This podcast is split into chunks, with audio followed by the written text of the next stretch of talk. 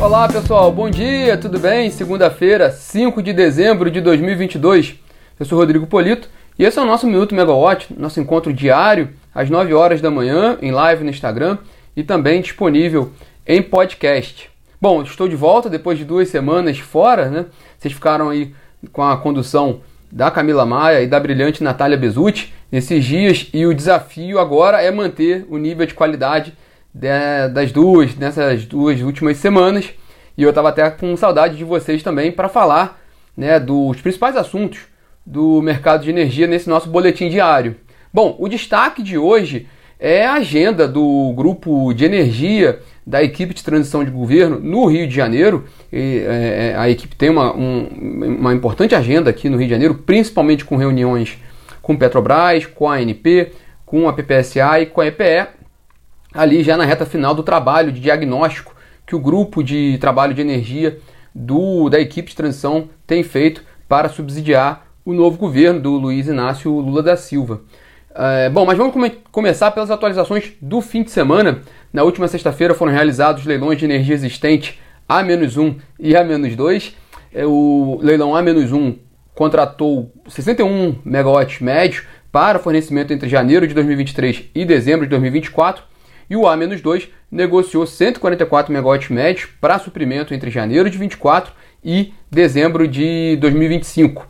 Ao todo, os dois leilões movimentaram cerca de 440 milhões de reais, de acordo com a Câmara de Comercialização de Energia Elétrica, que é responsável pela operacionalização dos leilões de energia no ambiente regulado.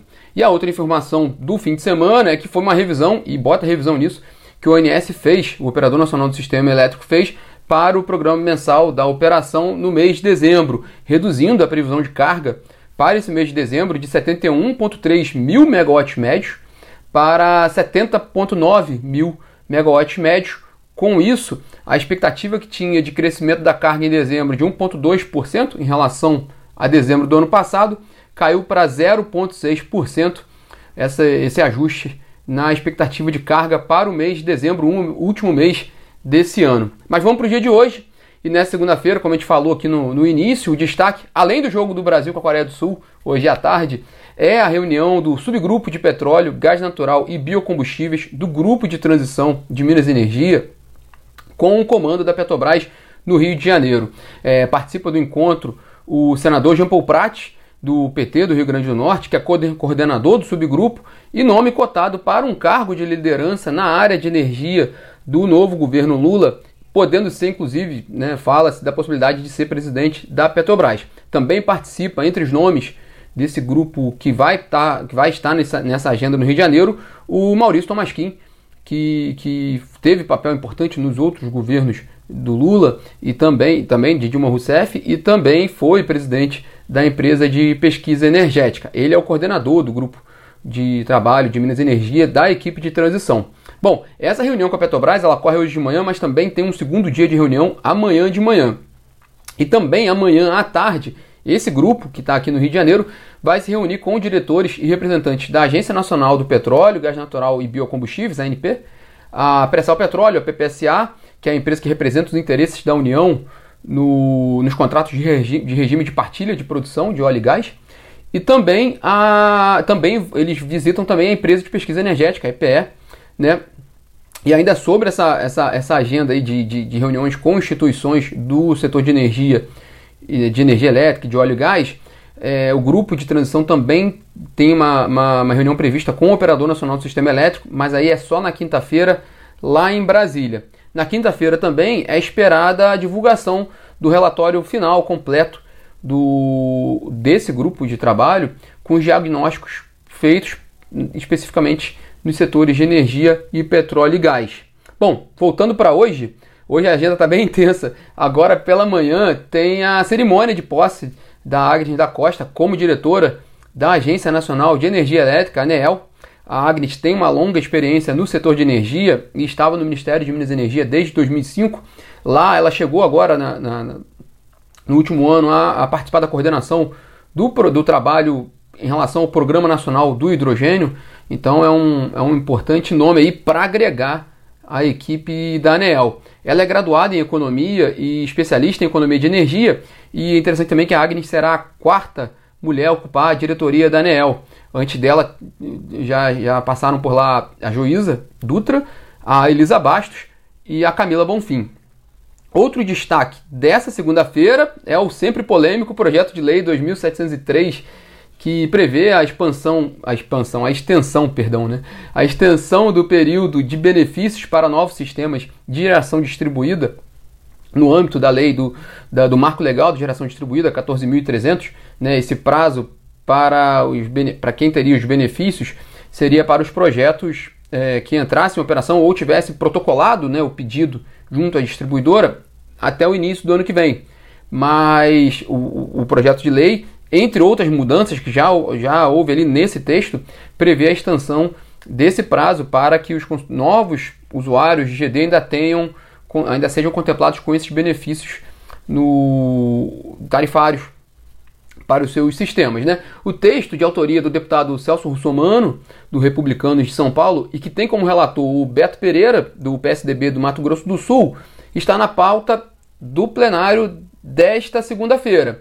Né? Mas a votação ela já estava, né? esse, esse, esse projeto ele, ele consta da pauta de votação do, do, da Câmara já há alguns dias, ele tem sido sempre adiado, né?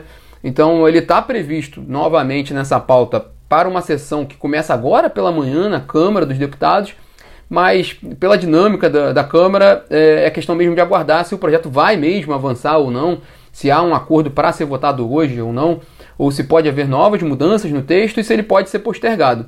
É, o, o, a questão é essa mesmo, de a gente acompanhar a tramitação dele hoje, a possibilidade de votação e trazer as informações para vocês, que podem se atualizar tanto no, na plataforma megawatt.energy quanto no aplicativo da Megawatt, que basta vocês baixarem no, nos celulares. E vamos para a agenda da semana, né? Que hoje é segunda-feira, a gente sempre fala da semana, do que, que vem pela frente. Amanhã, terça-feira, tem reunião ordinária da diretoria da ANEEL na pauta, como já antecipado pela brilhante Natália Bezutti na semana passada, tem alguns pontos importantes, como o plano de transferência da Enel Goiás para a Equatorial Energia, que deve assumir as operações da distribuidora a partir do ano que vem.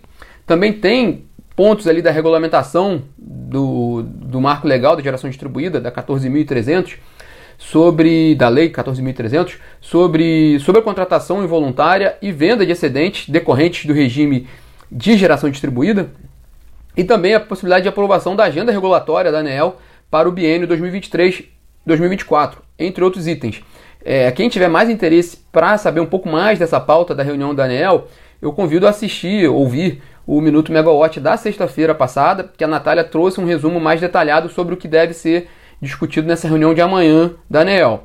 Além disso, também amanhã a gente vai falar também, a gente, mergulha um pouco mais nessa discussão da reunião da ANEEL. Também tem amanhã o lançamento do Plano Indicativo de Gasodutos de Transporte de 2022 da empresa de pesquisa energética, a EPE, em um evento no IBP, no Instituto Brasileiro de Petróleo e Gás, aqui no Rio de Janeiro, amanhã. Na quarta-feira, tem reunião ordinária do Comitê de Monitoramento do Setor Elétrico, a, a reunião ordinária de dezembro, né, depois do PMO, do ONS. Semana passada não teve reunião do CMSE, então ocorre nesta quarta-feira. E na quarta-feira, na agenda de empresas, também tem um encontro da Engie com investidores, encontro transmitido online, né, chamado de Por Dentro da Engie.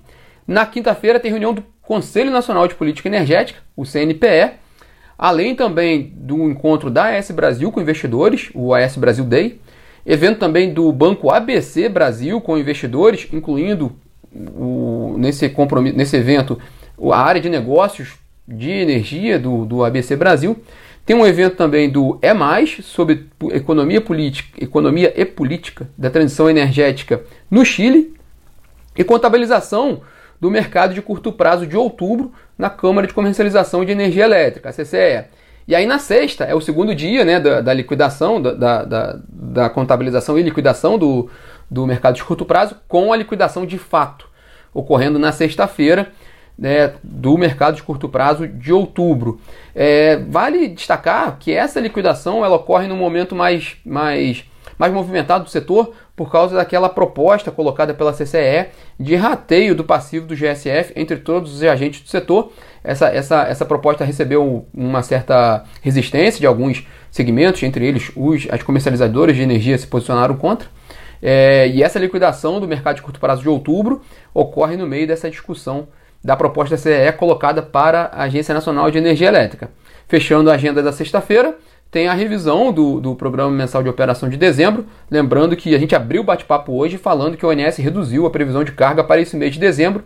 Então a gente acompanha também no final dessa semana se vai haver um novo ajuste do, do operador com relação à carga, com relação às afluências e também nível de armazenamento nos reservatórios hidrelétricos. Bom, para ficar de olho, nessa semana, o, claro, a movimentação da equipe de energia, do grupo de energia, da equipe de transição de governo, com, com, com esse diagnóstico que deve ser apresentado ao mercado nessa semana, e também possíveis nomes né, e definições de nomes para a área de energia do, do novo governo Lula, em que pese que, o, que o, de acordo com os, com os jornais, o presidente Lula pretende só anunciar os principais nomes após a diplomação. Então pode ser que, que essa definição não seja tão. não ocorra ainda nessa semana, mas é importante, é, talvez é o principal tema aí que o mercado de energia tem que prestar atenção, que como quando vão ser dados os nomes de quem vai ocupar cada cargo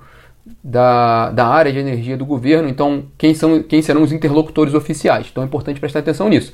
E também o segundo ponto importante para ficar de olho nessa agenda dessa semana é a, a, o, o, desdobramento com relação ao projeto de lei 2703, se vai ser votado ou não, se pode ter haver novas mudanças ou não, e quais serão os impactos previstos a partir do texto que for aprovado na Câmara. Lembrando que ele ainda tem que passar pelo Senado.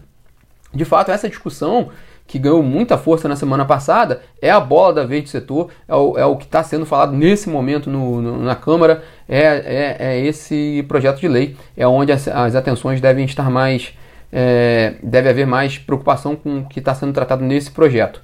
É, e um último dado para fechar nosso bate-papo de hoje, é, passou a valer o teto de preços de importação de petróleo russo pela União Europeia, a partir de hoje, de 60 dólares do barril, que faz parte das medidas de sanção aplicados pela União Europeia à Rússia pela, como uma reação à invasão russa à Ucrânia.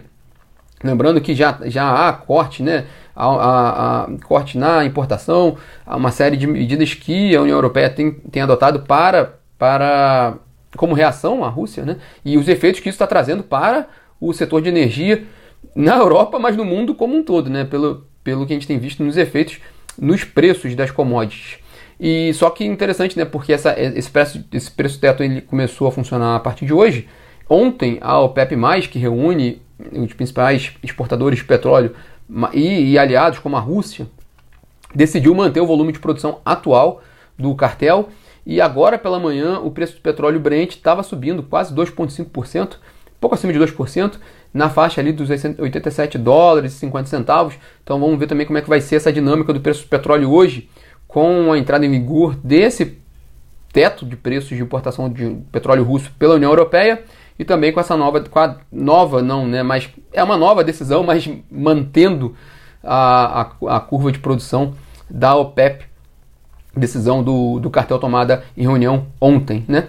Bom, esses são os destaques dessa segunda-feira e qualquer novidade a gente vai trazer para vocês na plataforma ou no celular, no, no aplicativo no celular, é, com muito destaque ali para essa, para essa agenda do grupo de trabalho de transição hoje no Rio de Janeiro e para a movimentação do PL 2703 lá na, na Câmara. Lembrando, como a gente falou também durante o programa aqui hoje, a posse da Agnes da Costa na, na ANEEL agora pela manhã. Então vocês já podem ver depois que sair aqui do Minuto Megawatt. Bom, pessoal, então nós nos falamos amanhã, aqui às 9 horas da manhã, e também no, no podcast para quem quiser conferir depois. Tchau, tchau.